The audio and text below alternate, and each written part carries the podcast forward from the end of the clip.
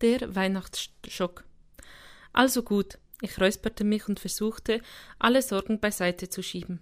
In meiner Erinnerung kramte ich nach der Geschichte, die ich mir ausgedacht und allen meinen Kindern zu Weihnachten erzählt hatte. Vor ungefähr 2000 Jahren geschah es, als der Erzengel Gabriel, der einen kurzen Besuch auf der Erde gemacht hatte, zurück in den Himmel flog. Es musste etwas Besonderes geschehen sein, denn er leuchtete so hell und war so voller Freude, dass ihm die anderen Engeln verblüfft hinterherblickten. Weißt du, was mit ihm los ist? fragte der Engel Skeptikus seinen Kollegen Ephrael.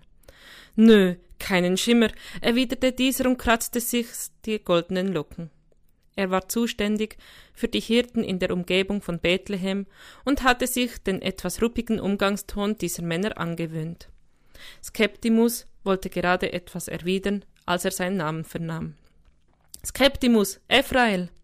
Der Erzengel Gabriel persönlich rief sie zu sich. Kommt, wir haben etwas Wichtiges zu besprechen. Oha, murmelte Skeptimus, geht's nur mir so, dass das in meinen Ohren irgendwie gar nicht gut klingt? Geht nur dir so, brummte Ephrael abgeklärt. Gabriel führte die beiden in einen Besprechungsraum. Ich habe euch etwas sehr Wichtiges mitzuteilen. Er deutete auf die zwei himmlischen Sessel. Setzt euch lieber. Skeptimus schluckte. Ich war eben bei einem jungen Mädchen in Nazareth, begann der Erzengel. Nicht mein Zuständigkeitsbereich, dachte Skeptimus erleichtert und nahm einen Schluck von den bereitgestellten Fruchtsäften. Und ich sagte ihr, dass sie allen Grund habe, sich zu freuen und zu jubeln, denn sie würde schwanger werden und den Sohn des Höchsten zur Welt bringen. Skeptimus prustete den Fruchtsaft quer über den Tisch und bekam den krassesten Hustenanfall seit dem Sündenfall. Du hast was? presste er schließlich mit dunkelrot leuchtendem Kopf hervor. Ich habe ihr verkündet, dass sie den Sohn Gottes zur Welt bringen wird, erwiderte Gabriel freundlich. Aber, aber, stammelte Skeptimus, soll das ein Scherz sein? Gabriel lachte. Keineswegs. Was glaubst du, wer mir den Auftrag gegeben hat? Bist du dir ganz sicher, dass du ihn richtig verstanden hast? hakte Ephrael nach. Absolut, die Augen des Erzengels strahlten. Hammer, empfuhr es, empfuhr es Ephrael. Skeptimus starrte seinen Kollegen an. Hammer, kreischte er. Das ist alles, was dir dazu einfällt? Hast du nicht richtig zugehört? Der Höchste will seinen Sohn zu einem kleinen, rosafarbenen, plärrenden und pupsenden Würmchen machen. Das ist nicht Hammer. Das ist völlig verrückt. Als Captimus auffiel, was er gerade gesagt hatte, korrigierte er hastig. Äh, wollte sagen, es scheint mir möglicherweise mh, mm, etwas unüberlegt. Quatsch, Ephrael grinste. Der Höchste tut nichts Unüberlegtes. Vielleicht hat er ja nach langem Überlegungen beschlossen, ab jetzt unüberlegt zu handeln, bemerkte Skeptimus mit düsterer Stimme. Der Sohn des Höchsten, das ewige Wort wird Mensch. Er schüttelte den Kopf. Das ist eine Katastrophe. Das ist ja so, als würde ein Erzengel beschließen, ein Wattwurm zu werden. Ach, was red ich? Es ist noch viel schlimmer. Er blickte zu Gabriel hinüber, der den Ausbruch seines Untergebenen mit entspannter Miene beobachtete. Verzeihung, das mh, mm, war nicht persönlich gemeint. Ich bin dir nicht böse, Skeptimus, erwiderte Gabriel lächelnd. Du hast ja vollkommen recht. Skeptimus starrte den Erzengel an. Wie konnte der nur so entspannt sein? Seine Augen schienen regelrecht zu leuchten. Wusste Gabriel etwas, das er nicht wusste? Der Engel grübelte. Dann hellte sich sein Gesicht plötzlich auf. Er war so erleichtert, dass er beinahe gelacht hätte. Ah, jetzt verstehe ich. Es ist nur ein Bild, ein Gleichnis sozusagen. Dieses Menschenmädchen geht gewissermaßen mit dem Wort Gottes schwanger. Sie wurde auserwählt, die Botschaft unseres Herrn in die Welt hinauszutragen und Nein, Skeptikus, unterbrach ihn der Erzengel, der Sohn des Höchsten wird Mensch. Aber jetzt nicht so richtig Mensch, oder? Stieß Septimus hastig hervor. Er wird lediglich eine menschliche Erscheinung annehmen, so wie wir das zuweilen auch machen, wenn wir eine Botschaft. Der Erzengel schüttelte langsam den Kopf. Skeptimus schluckte. Echt krass, kommentierte Ephrael. Aber das können wir doch nicht einfach so hinnehmen, protestierte Skeptimus. Vielleicht sollten wir mit dem Höchsten noch mal reden. Noch vor Erschaffung der Welt wusste er, dass es eines Tages so kommen würde, erwiderte Gabriel sanft. Glaubst du wirklich, dass du ihm das ausreden kannst? Aber Menschen können das Licht des Höchsten, von dem wir leben, nicht wahrnehmen. Für Gottes Sohn wird es so sein, als würde er in ein tiefes, dunkles Erdloch gestopft. Ja, der Erzengel nickte bedächtig. Wenn Menschen geboren werden, dann können sie nichts, rief Skeptimus verzweifelt. Doch, brummte Ephrael, sie können Liebe empfangen. Aber der Sohn Gottes wird anfangs nicht mal reden oder irgendeinen klaren Gedanken denken können, fuhr Skeptimus empört fort. So ist es, bestätigte Gabriel. Menschen sind so zerbrechlich, sie werden müde und brauchen Schlaf, sie empfinden Schmerz, Zweifel und Einsamkeit. Immer wieder erleiden sie Verluste, erleben Missverständnisse, Gemeinheiten und Verrat. Das will der Höchste der Sohn des Höchsten, sich doch nicht wirklich antun. Schon zu Beginn der Zeit an hatte er beschlossen, genau das zu tun, erwiderte Gabriel. Aber warum? stammelte Skeptimus. Nicht dein Ernst, mischte sich Ephrael ein. So lange lebst du schon in seinem Licht, und dir ist noch immer nicht klar, warum er Dinge tut, die er tut? Aus aus Liebe? stammelte Skeptimus. Was denn sonst? brummte Ephrael. Ja, aber glaubt er denn, dass die Menschen das verstehen werden? Die haben es doch bisher auch nicht kapiert und aus seinen guten Geboten eine schwere Last gemacht. In ihrer Blindheit und Arroganz werden sie ihn gar nicht erkennen. Er sieht doch aus wie einer von ihnen. Er wird nicht nur aussehen wie einer von ihnen, sagte Gabriel ernst, er wird einen von ihnen sein. Skeptimus spürte, wie sein Widerstand zersprach. Es hat alles keinen Zweck. Gott wird die Sache wohl tatsächlich durchziehen, oder?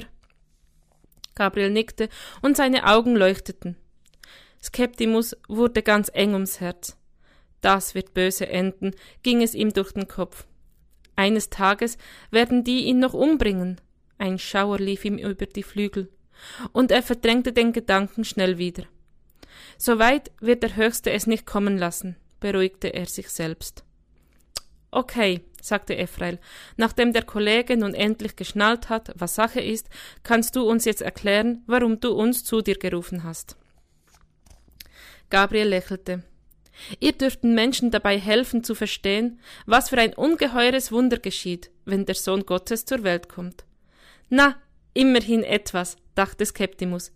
Gut, dann würde ich vorschlagen, wir verlegen die Sache nach Rom. Dort ist das Zentrum der Macht und ein Blick in Gabriels Gesicht ließ ihn verstummen.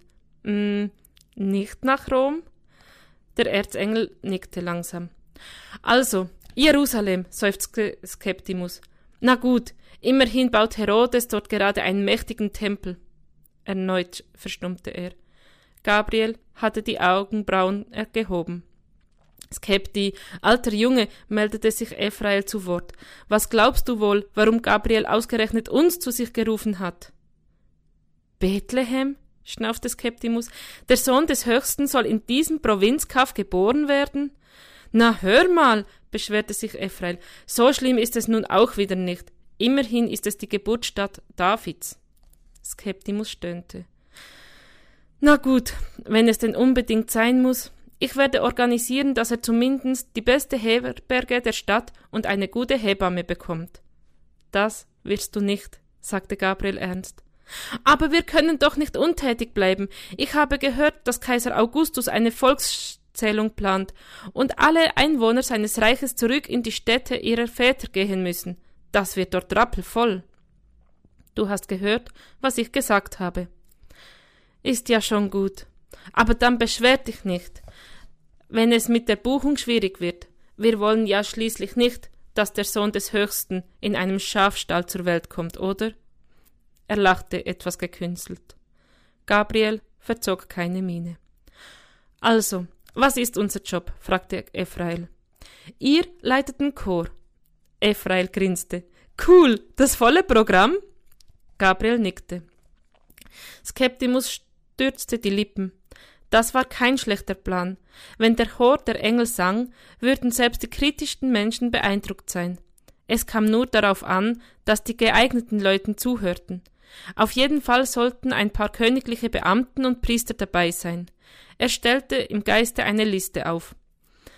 Das dürfte etwas eng werden auf dem Marktplatz, bemerkte er schließlich. Oh, ihr singt nicht in der Stadt, erwiderte Gabriel. Das Konzert findet draußen bei den Hürden statt, wo die Hirten bei ihren Schafen übernachten. Cool, kommentierte Ephrael. Skeptimus fiel dagegen die Kinnlade herunter. Das ist der Plan? Rief er aus. Wir machen ein himmlisches Konzert irgendwo in der Pampa für ein paar besoffene Hirten? Was sollen das für Botschafter sein? Die kriegen doch kaum die Zähne auseinander. Ich sehe sie jetzt schon in die nächste Schenke rennen und murmeln, neulich gab's bei uns hinterm Olivenhain ein Engelkonzert. Der Sohn des Höchsten trägt jetzt Windeln. Hammer. Schenkst mir mal einen Wein ein, Kumpel? Gabriel lächelte. Weißt du, mein lieber Skeptimus, ich glaube, dass heute eine Geschichte beginnt, die uns in alle Ewigkeit staunen lässt. Einige Monate später wurde ein kleiner Junge in einem ärmlichen, nach nasser Ziege und Schafskot stinkenden Verschlag geboren, der sich Stall nannte.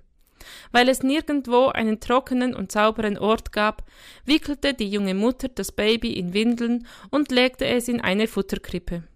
Ein paar Hirten mit wettergegerbten Gesichtern standen verlegen davor und starrten den Winzling mit großen Augen an. Aus der unsichtbaren Welt lugte ein skeptischer Engel durch einen Spalt in den vermoderten Dachsparren hinab auf das rosafarbene Menschenwürmlein. Es war geschehen.